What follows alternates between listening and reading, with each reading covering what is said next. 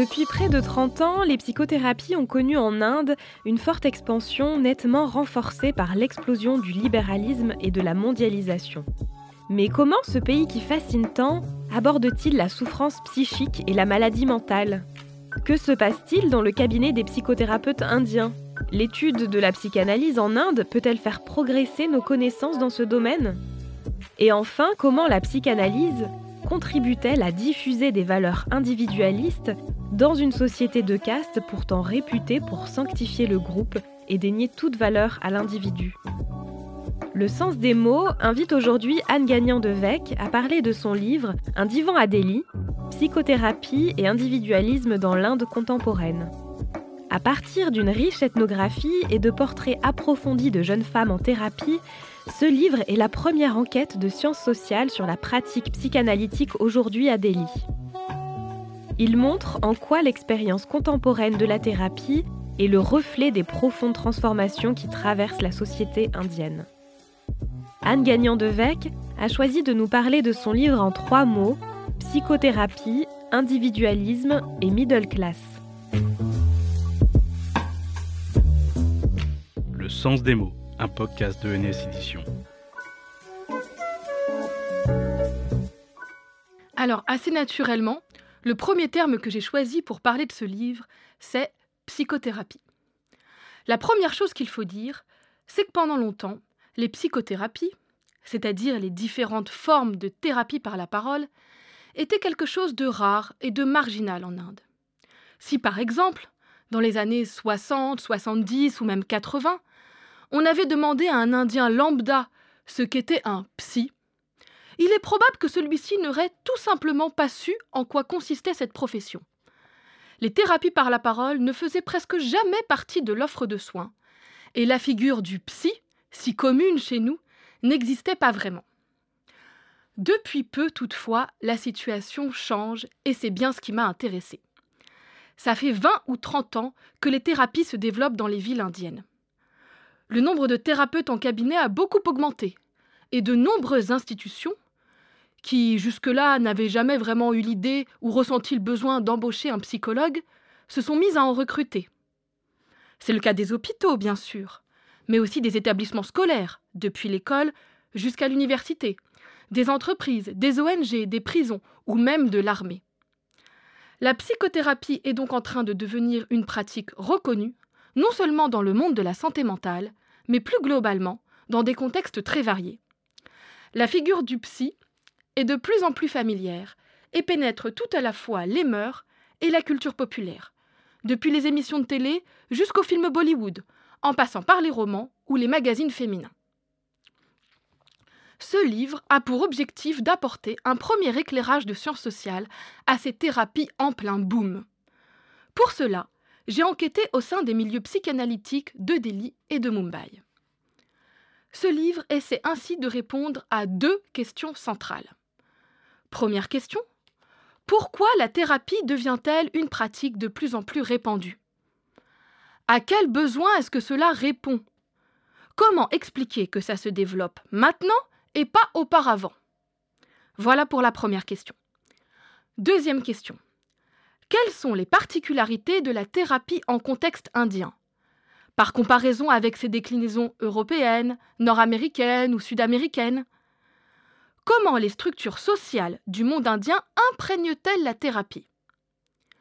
Ces deux questions me conduisent au deuxième terme que j'ai choisi pour parler de mon livre, individualisme.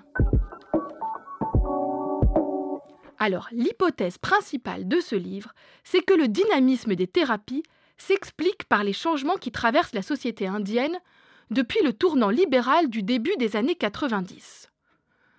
Au nombre de ces changements, on peut citer pêle-mêle l'essor d'une société de consommation et la constitution d'une classe moyenne, les transformations néolibérales du monde du travail, l'intérêt croissant pour l'individu et pour son bien-être, à la fois physique et psychique, le désir d'indépendance des femmes et les nombreux débats sur leur rôle dans la famille ou leur place dans la société. Tous ces changements transforment les façons à la fois individuelles et collectives de vivre, au sens très large, d'agir et de subir, de penser, de ressentir et de s'exprimer. Or, ces transformations ont un point commun. Elles témoignent toutes de la pénétration d'un esprit social plus individualiste dans la société indienne. Alors, précisons ce qu'on entend par esprit social individualiste.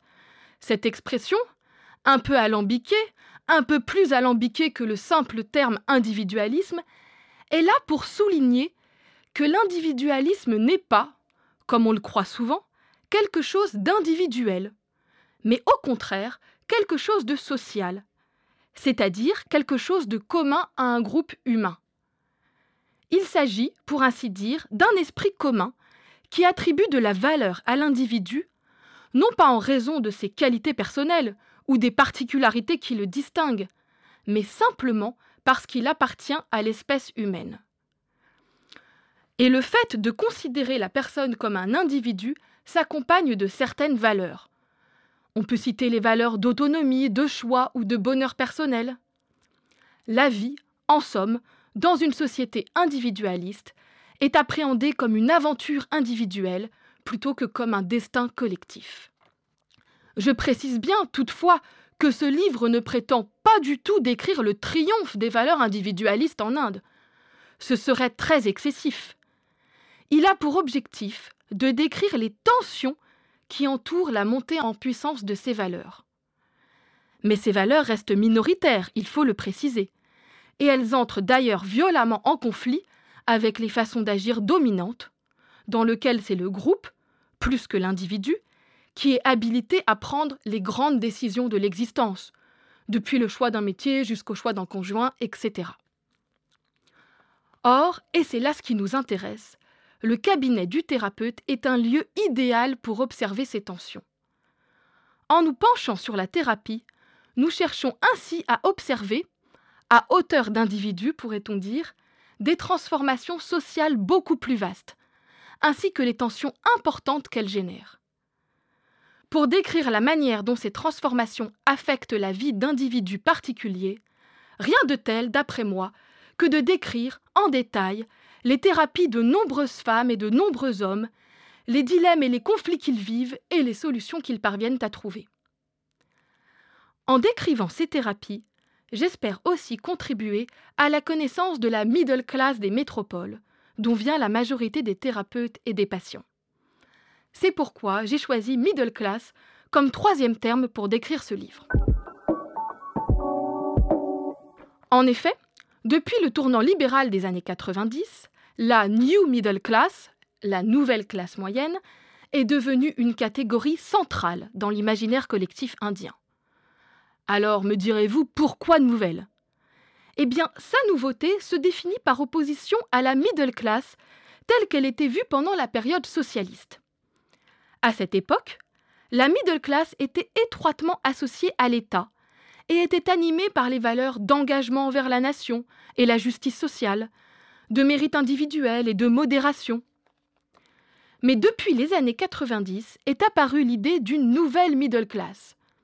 Celle-ci rejette désormais toute éthique de modération et affirme avec force ses ambitions. Elle en est venue à incarner, dans l'imaginaire collectif, la nouvelle Inde, libérée du carcan de l'économie planifiée et prête à s'imposer dans un monde globalisé.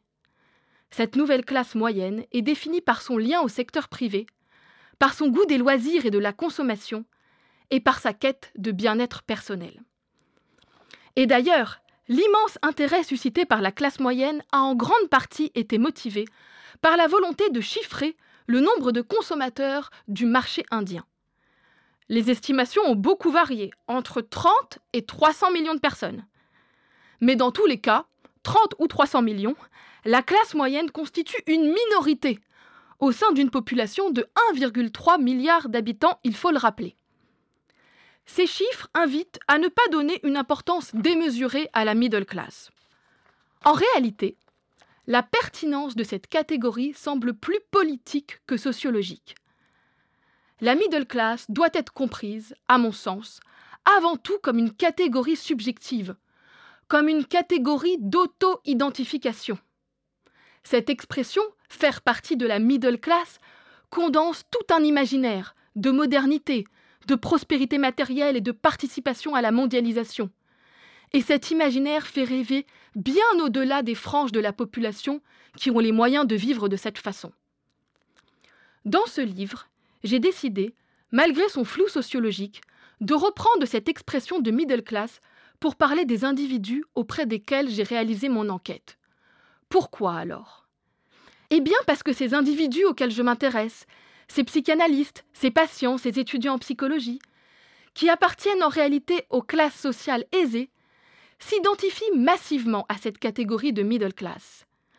En se disant de classe moyenne, elles reprennent à leur compte un certain imaginaire et disent adhérer à un certain nombre de valeurs et d'aspirations. Et cette dimension, loin d'être négligeable, est très importante dans ce livre qui cherche à comprendre l'expérience subjective des personnes qui consultent un thérapeute, plutôt que leur place objective dans la société.